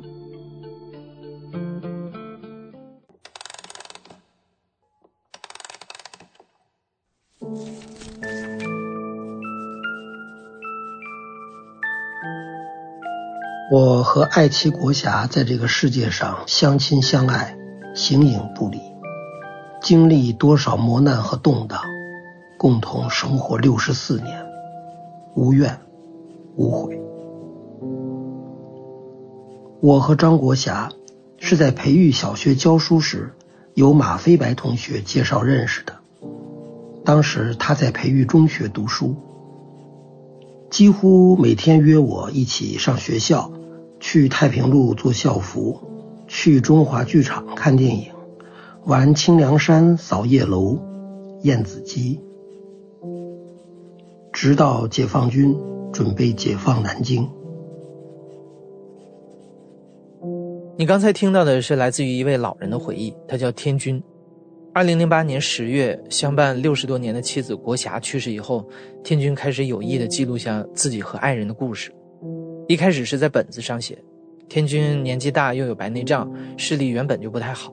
写字的时候，他的头埋得低低的，眼睛几乎要贴到本子上去了。后来写着写着，天君就陷入到了回忆当中去，也不挑什么纸，出租车的发票、超市的发票，一切他能找到的空白的东西，仿佛有使命一般的，都被填满了歪歪扭扭的字迹。他写下的是一对叫天君和国霞的青年从相知到相恋的故事，他写下的也是一对爱侣在家国和时代的洪流中。勇敢守护彼此的传奇。如今天君已经故去，这些笔记是天君和国霞的孙子一策郎发现并整理的。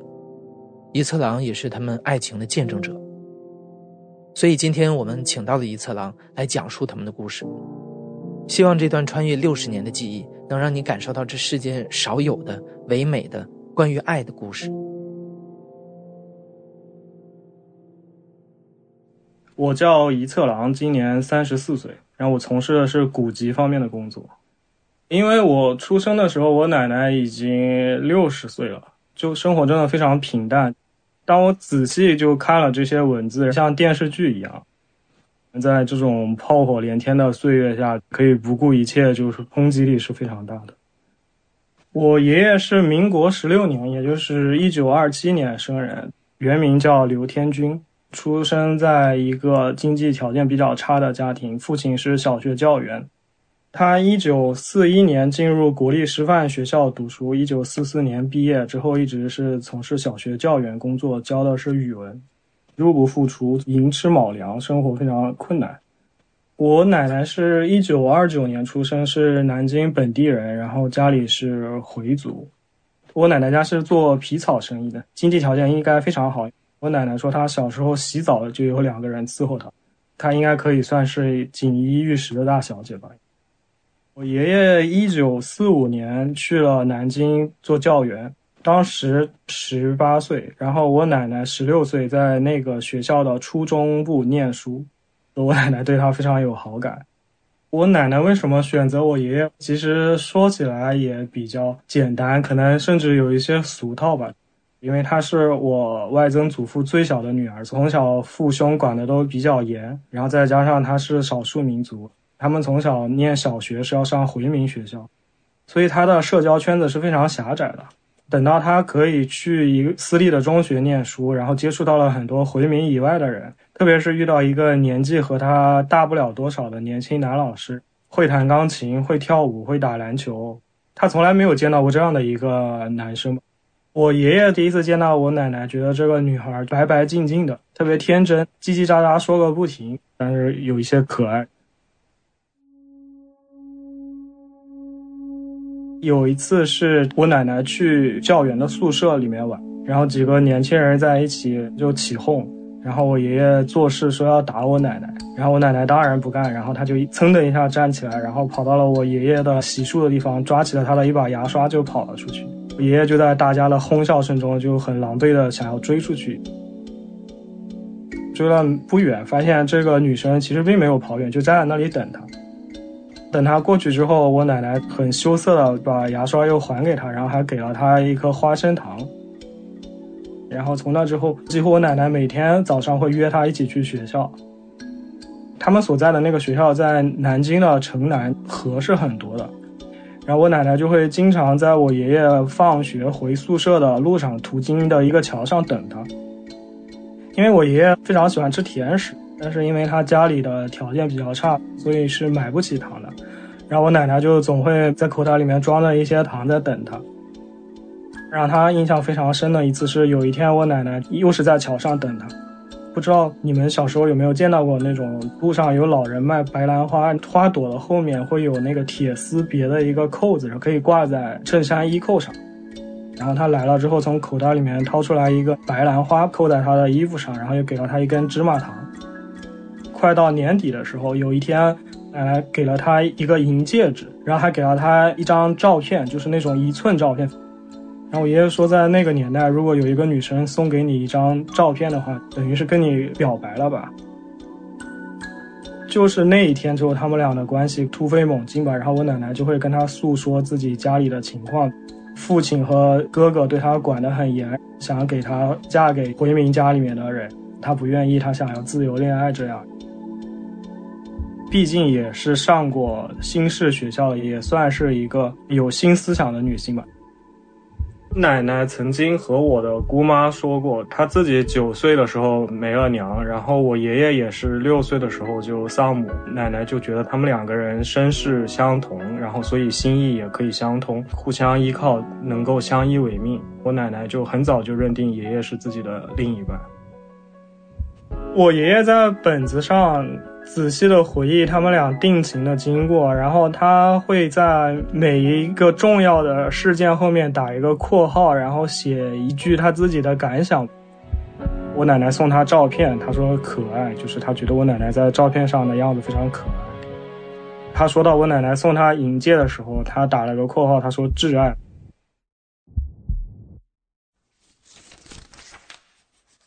陪我做假跑。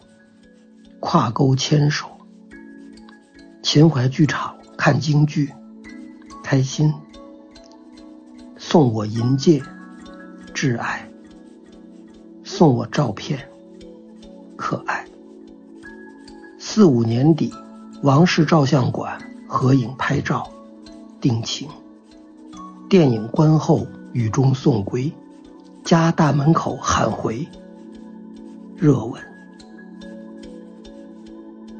我爷爷这里写说，观看电影后雨中送归，然后在我奶奶家大门口把她喊回。热吻，接吻的时候就发现我奶奶身上有一点体香。我整理我爷爷的笔记的时候，第一次知道有这么浪漫的一个场景嘛？因为在我的印象里，我爷爷奶奶就已经是六七十岁的一对老人。四十年代的事情，感觉非常大胆，很热情。不知道那个时候如果被旁人看见了，别人会有什么，会有什么感想？到四六年底，然后他们两个人有一天就是做了一个非常现代人来看很寻常，但当时看比较破天荒的举动嘛，就他们两个人去拍了一张合照。爷爷就是记得很清楚，叫王氏照相馆。就在当时，两个年轻人，如果你不是拍结婚照的话，你两个人去拍合影，等于就是像公布全天下，我们两个在一起了。在回忆这一段经过的时候，他有一句总结。他说：“他们俩是相识、相知、相怜、相爱、相依。虽然我知道爷爷奶奶都是六七十岁的老人，但是看到爷爷写下这个文字，我会联想到他们结婚照上两个年轻人的样子。”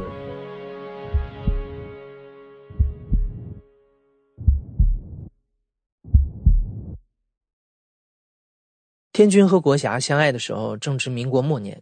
在那个时代，很多旧的观念被打破，年轻人比封建时代开放了很多，女性的独立思想被唤起。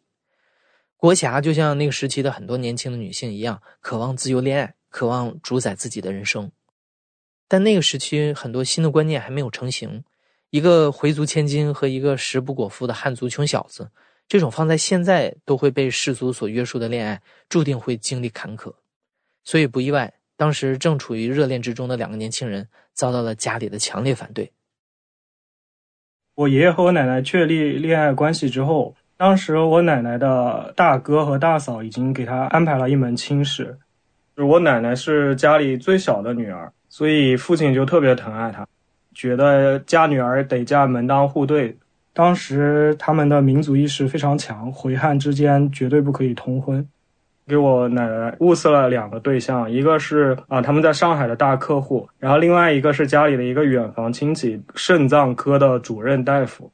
所以为了阻止我爷爷奶奶进一步接触，有段时间我奶奶家里就把他关在家里面，不让他出去。两个人的感情很好，然后突然我奶奶被关在家里，见不着面，所以爷爷就很思念他嘛，就想跟他说一些日常的这些琐事吧。那个时代通信手段非常不发达嘛，也没有手机。然后这时候我爷爷就想了个主意，他找了一个女性的名字叫莫丽芬，然后就冒充那个人的名字给我奶奶写过一段时间信。但因为我爷爷的那个字迹怎么看都不像是女性写的字，所以最终还是败露了，被家里发现了。家里肯定是狠狠地骂了他们。当时也是他那个大哥决定，不惜一切办法阻止他们两个人进一步交往。然后他的父亲人在上海，他们家里面人做了一个决定，说要把我奶奶送去上海，想从物理上直接隔绝他们两个人。到了四九年四月初的时候，我奶奶就又一次回南京。他的父亲肯定是不知道他回去是要干什么的。然后这次他有一个目的，就是除了见我爷爷之外，他还要准备和他的哥哥和嫂子摊牌，非我爷爷不嫁。但是就是这个时间点，一九四九年，然后四月，大家都知道的渡江战役快要打响了。我奶奶就在这样一个很巧合的时间点吧，回到了南京。南京城里面已经隐隐约约可以听到炮声，然后眼见就是南京要打仗，这种情况下，我奶奶就打算还是先回上海。非常动荡的一个情况之下，肯定不能让她一个女孩孤身上路。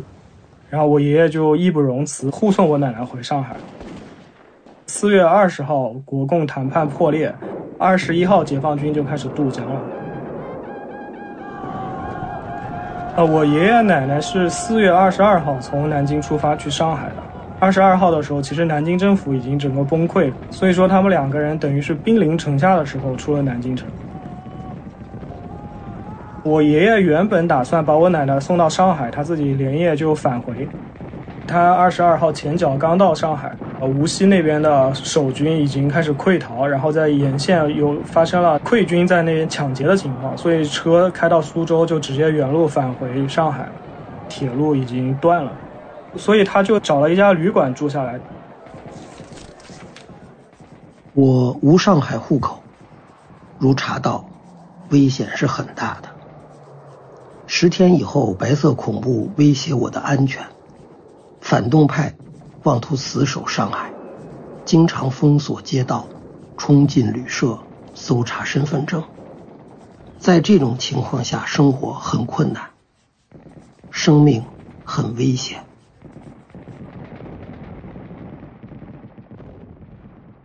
我奶奶是在自己家里面，她父亲在上海是做生意，是有合法身份的，所以我奶奶当时没有问题。但问题是我爷爷他非常可疑，很有可能被认为是特务或者是敌军，被抓到我爷爷是有生命危险的。我奶奶就向家里面求情，希望我爷爷可以住到他们家里面去避难。奶奶的父亲就考虑再三嘛，他觉得非常不妥，因为他觉得我奶奶是个小姑娘，生育很重要，影响非常坏。我爷爷也就是担心，如果他被抓到了，会不会立刻就被处决？他就想要去逃跑。一九四九年五月十日，解放军第三野战军准备强攻上海，大部队随时准备进攻市区。对于天军这个没有身份的外地人来说，上海是绝对不能再待了。但在那个动荡的年代，有家回不去，那逃又能逃去哪儿呢？这个时候，天军想到自己曾经有个很要好的同事。他是广东新会人，在一九四八年年底的时候，他曾经许诺，若天军家中有情况，可随时去新会投奔他。所以天军孤注一掷的决定逃去广东，而国霞在这个时候做了一个非常大胆的决定，跟天军私奔。国霞无时无刻不念着天军，在那个战乱年代，通讯和交通都不便利，天军这一走，很有可能两个人就会不复相见。所以，即使知道会历经千辛万苦，郭霞也想守在天军的身边。没想到这一出走，他们绕遍了半个中国，也一起经历了生死攸关的时刻。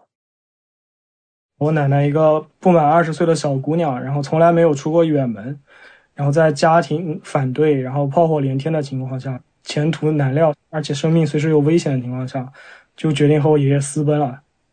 我爷爷因为离家很匆忙，然后身上没有带钱，然后现在他们要逃难，自然凑不出路费嘛，所以我奶奶就偷偷把她的金银细软打了一个包，然后又拿了一点衣服，就装了两个大皮箱，就偷偷跑出来了。四九年五月十四日，爱人带了些衣服和首饰，买船票去新会，在船上等了一夜。第二天下午，换秋锦轮去广州，再乘小轮船到江门去新会。我什么也没有带，家中也仅知道我走了，到什么地方也不知道。那他们两人乘了一个非常有名的轮船，叫华福轮，上海出发，到了台湾，在基隆港停了一夜之后，他们发现这个船不走了。是我爷爷后来才知道，华福轮当时都是从大陆慌慌张张往台湾逃的那些人乘的船，所以他到了台湾之后，他就不会继续往前走了。第二天下午没有办法，然后又换了一个叫秋瑾轮，准备去广州。然后到广州之后，再坐小轮船要去江门。然后没想到船员在快到岸的时候开始打劫，就没有钱的不许下船。听我爷爷说，还有人因为和船员争执，直接就从船上被打下水，已经是很混乱的一个状况。然后我奶奶因为那两个皮箱，就是很早就被人盯上了。这个时候就很幸运是他们俩留了个心眼，我奶奶把箱子里面值钱的她的一些首饰全部拿出来，藏在了我奶奶鞋底里面。然后就因为这样，就放他们下去了。到新会之后，我爷爷其实根本没有找到那个同事。战乱的这么一个年代，人心惶惶，再加上通信肯定也不发达，找不到人其实是大概率事件。他就在新会住了两个多月，期间是一边找人一边想找工作。但我爷爷他是个读书人，他身体也不是很强壮，然后他也没有一技之长，他只会教书。他走的时候没有带学历证书，然后也没有身份证明，所以他在新会等于两个月也没有找到工作。一路上都是靠我奶奶变卖首饰为生。到了七月份，呃，他们在广东听说上海解放了，我奶奶的首饰快要卖光了，身上也没有钱了，然后他们就决定要回南京。然后那个时候就是南北之间的铁路已经不通了，他们说绕道走内陆。然后当时他们俩是打算先回广州，然后从广州坐火车去湖南，再从湖南去武汉，最后从武汉回南京。因为这些地方基本上都是解放区。然后我爷爷奶奶在广州刚下船的时候，一个榴弹的弹片就飞过来，我奶当时手上抱了一个保温瓶，啊一声直接打在了他的那个保温瓶的瓶盖上，吓了一屁股就坐在地上了，发现瓶盖就是被打了凹陷进去了，打出了一个坑。如果他那天恰好没有抱着这个保温瓶的话，那个弹片很可能就会打到他身体里面。然后他想想说是非常后怕，等于是捡了一条命。但等他们真的到了湖南的境内，他发现长沙虽然解放，但衡阳还没有解放，没有通车，两个人越来越窘迫，然后身上的钱也越来越不够。这时候他们俩就冒了一个险，做了一个决定，走山路，从衡山走山路去湘潭。前两天都是步行，到了第三天实在是走不动了。然后我爷爷就雇了两个挑夫，让我奶奶坐轿子。但他们当时的钱肯定就只够一个人坐轿。然后我爷爷决定自己跟在后面，跟着轿夫一起走。然后他走着走着就发现不对劲，他发现那个轿夫越走越快，越走越快，轿夫开始小跑起来了。然后我奶奶也在轿子上就开始喊救命，开始激烈的反抗。当时那种情况。特别是在湖南那边，土匪是非常多的，而且杀人越货也是很常见的事情。估计他们看中了我奶奶带的那两个大皮箱吧，临时起意，动了歹心。我爷爷当时因为已经是一个人困马乏、体力到了极限的状态，追不上他也跑不动，然后他没办法，他就一边走一边就喊。当时轿夫已经把他拉开了很大一段距离，他当时心里面就有一个想法，只要拐过这个弯。他这辈子估计就要失去我奶奶。就在这个时候，就很巧的一件事情，从那个山拐弯那边迎面走过来一个高大的男子，在他们当时看来，可能和超级英雄一样，就是自带光环的这么一个形象。然后看见挑夫在前面跑，然后轿子里面有一个女子在喊救命，他立刻就明白是什么事。那个人一把把两个轿夫拦下来，呵斥他们说：“你们干什么？给我停下来！”我爷爷才赶上了这个轿子，好心人还陪他们往回走了一段。后面到了湘潭，他们就终于安全了。到解放区湘潭，坐船到汉口，乘京汉车回南京。回南京已是中秋节前几天。他们从四九年的四月份出发，到十月份才回南京。现在去上海非常方便，动车可能七十分钟就到了。这七十分钟的距离，他们走了将近半年时间，而且是走了整整半个中国。他会说：“你不知道我们这一路遇到多少险。”我认识的奶奶是个非常柔弱的人，你有时候甚至可以觉得她没有什么主见。我完全想象不出我奶奶会有那么大的勇气。在这样一个环境下，在那样一个年纪，可以放弃一切，经历了这一路之后，他们已经没有什么畏惧了。所以他们觉得家里面再怎么反对，然后对他们来说都已经构不成障碍了。经历了这一路下来，没有什么是可以拦得了他们俩结合在一起。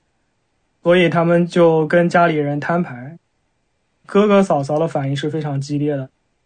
坚决反对不让我的奶奶回家。我奶奶的父亲起了关键作用，因为父亲很疼爱这个小女儿嘛，然后由父亲出面交涉。他给我爷爷提了一个条件，就是要让我爷爷加入伊斯兰教。因为我爷爷出生在一个非常普通的汉族家庭嘛，我爷爷非常爱吃红烧肉。我奶奶家族对我爷爷的要求是：你可以不做礼拜，你可以呃不懂教义，你可以不信教，就是你不可以吃猪肉。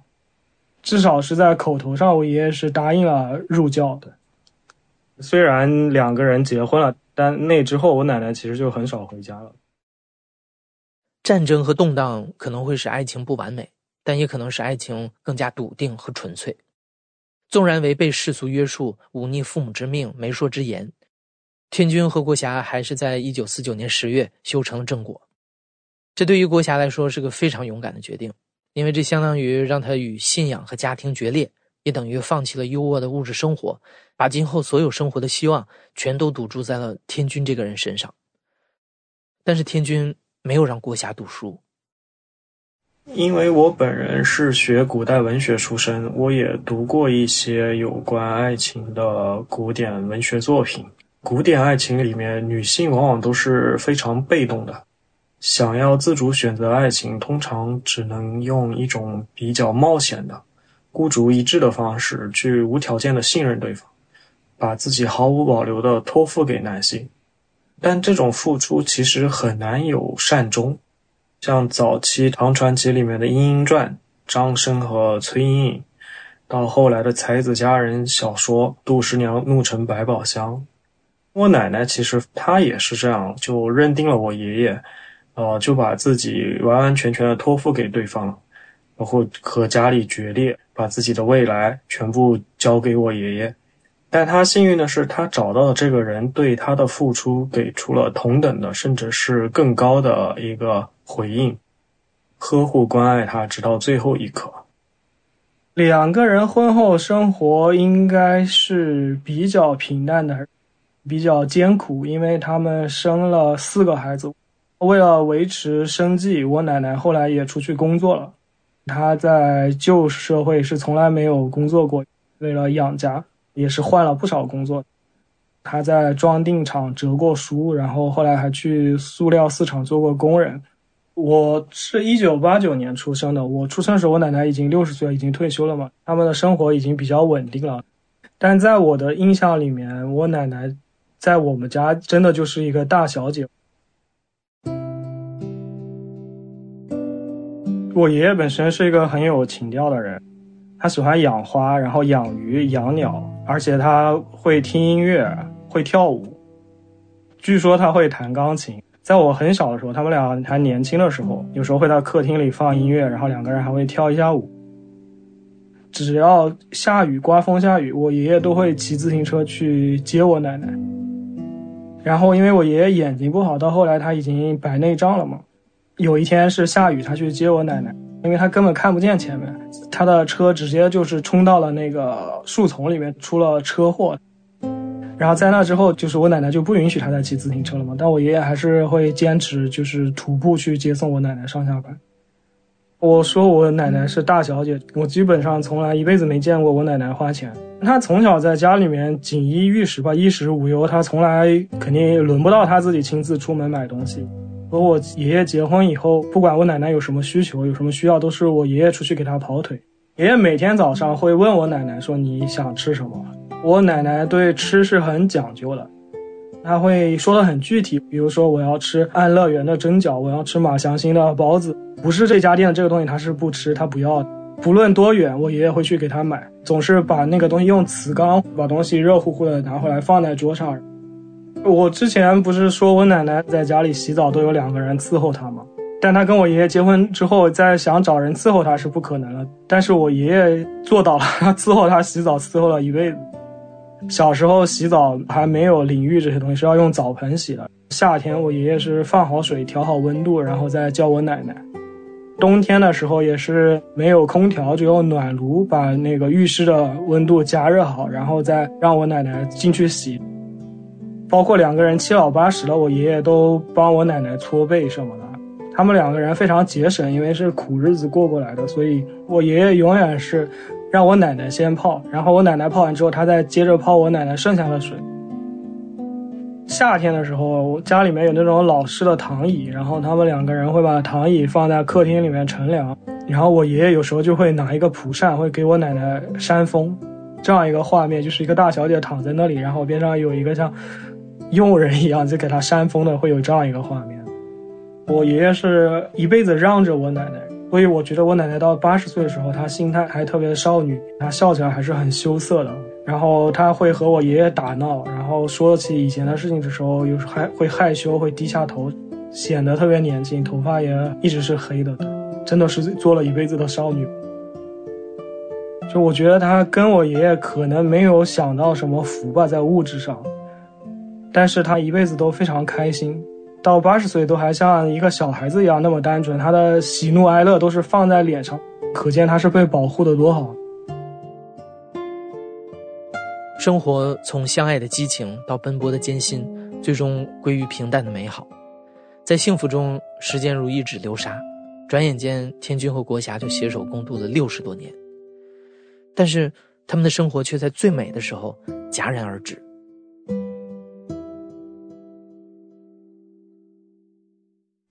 我奶奶是零八年七月份办了八十大寿，去的时候还好好的，没有什么问题。然后那个周末，突然我奶奶觉得下腹剧痛，然后就被送到医院。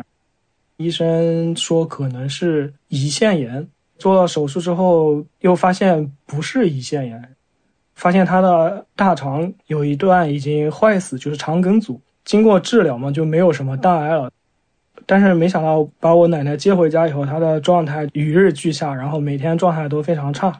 到了十月份的时候，我奶奶是觉得自己的下肢剧痛，就是没有办法忍受了。然后后来又再次把她送到医院，发现第一次的时候可能是误诊。发现她的大肠有一块坏死，也是血栓造成的，但是没有及时的治疗，所以等到发现的时候，她的下肢的血管已经被堵住了。然后那个时候就是说要截肢，因为我奶奶是个很爱漂亮的人，她包括到七八十岁了，她每天还要化妆，还要画眉毛，没有办法接受自己变成一个四肢残缺不全的人吧。然后我爷爷也尊重她的意见，就决定不给她截肢。正因为没有截肢，所以血栓到了后来，然后我奶奶等于是陷入了剧烈的疼痛之中，已经失去意识。我爷爷是每日每夜，首先在医院里面陪护，然后我奶奶七十九岁嘛，我爷爷八十二岁。虽然我们找了护工，但是他是没有办法一个人在家里，他就算在家里，他夜里也睡不着觉，所以他是坚持要在病房里面陪床。他照顾了我奶奶一辈子。他最知道我奶奶需要什么，他交给任何人他都不放心。就是有一个情节吧，我现在想想非常心酸，因为我爷爷年纪很大了嘛，然后他精神状态很差，然后他怕自己晕倒，然后他就在自己衣领的那个标签上，他会写自己的名字和电话号码，然后他希望自己走在路上晕倒的时候，路人就是可以知道去联系谁。就是我奶奶。她是有一段时间是神志比较清醒，开始考虑自己的后事，因为回民是要土葬的，但是如果他土葬的话，他没有办法和我爷爷合葬，然后他决定就是他不要土葬，他说他必须要跟我爷爷合葬，他不能让我爷爷一个人，等于就是这辈子你都彻底和你的家庭和你的信仰就决裂了，等于。然后这件事对我爷爷造成了非常大的心理打击，他觉得他不能接受，他呵护这个人呵护了一辈子，然后最后结果在他眼里，这个人最后活活痛痛死了，然后他就没有办法原谅自己。后我爷爷就很明确表示，就是他一个人他没有办法再活下去。从我奶奶住院开始，开始写日记，到我奶奶去世之后，他开始。先是复盘，就是我奶奶生病的经历，然后大概从一年之后开始，他开始大段的回忆他们俩年轻时候恋爱的经过。我爷爷总是在一切时间和一切可能的地方去回忆，可能他怕自己忘记吧。看到那个笔记本的时候，我还是很震撼，因为我没有想到，就是内容都是重复的。他一遍一遍复盘，我奶奶生病，被送到医院，被误诊去世，写了一遍，再写第二遍，再写第三遍，然后他在回忆他和我奶奶相见相识，然后去过哪些地方玩。你就像看到一个强迫症患者一样，就是在重写重复的东西。但我爷爷并不是强迫症，他只是不能原谅自己，所以他就一遍一遍的责备自己，然后一遍一遍的指出来这边当时我是不是应该做得更好。延误时间致病情严重，恨。手术前未告知国祥，未做思想工作，是我考虑不周，错。抢救前双腿肿，不该拍打按揉，护理不好，误诊、痛心。血压五，呼吸值。国霞零八年十月十六日中午，走完人生路。人的一生最幸福的是什么？是和相爱的人在一起。郭霞对我爱笃情深，为了爱，付出了极大的牺牲。一生经历了多少磨难，多少艰辛。六十年来，我们风雨同舟，相依为命，一生劳苦。到了晚年，该清闲享受天伦之乐，颐养天年，百年偕老的时候，无奈病魔缠身。竟然夺走了你的生命，我万分遗憾、痛苦、思念、感恩、遗憾、凄凉、悲愤，借前人诗词抒怀。林花谢了春红，太匆匆，无奈朝来寒雨。晚来风，胭脂泪，香留醉，几时重？只是人生长恨水长东。伤痛随着时间可以渐渐抚平，但思念随着时间只会与日俱增。挚爱深情，刻骨铭心。执子之手，来生再做夫妻。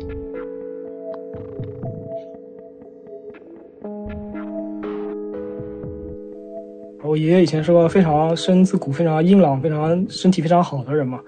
我说他一个八十多岁人，他可以照顾我奶奶起居，可以每天走很远的路去给我奶奶买早餐什么的。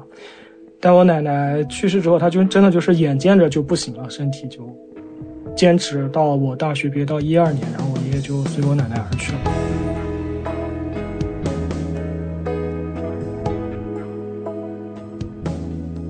从我出生到我上大学，我其实都是在我爷爷奶奶身边长大的，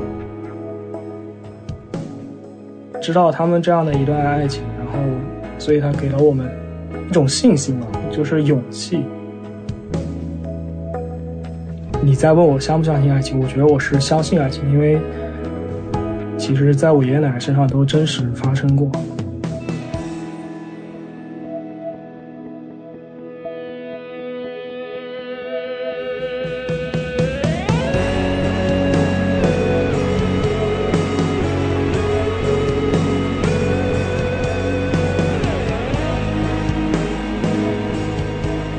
明天就是情人节了。虽然在我们这个时代，相爱仿佛是一件阻碍重重又让人患得患失的事情，你可能也无数次的想过，是否这个世界上还存在理想中的爱情、理想中的伴侣。当你对爱情不抱希望的时候，希望你还能记得今天的故事，记住郭霞手里的芝麻糖和白兰花，他们永远会飘荡在南京城南的一座桥上，告诉每一个跨过爱河的年轻人。别放弃勇气和希望。好的，各位听众，快要九点钟了，我们今晚黄金时段的华语播音也将告一段落。今晚主播奥斯卡、小峰、轩轩在这里祝愿各位听众朋友们晚安。我们在下一个黄金时段空中电波再见。怀卡托华人之声，音质天成，悦动人生，伴我随行。怀卡托华人之声，音质天成。乐动人生，伴我随行。You are listening to Waikato Chinese Voices. Follow our radio, share the world.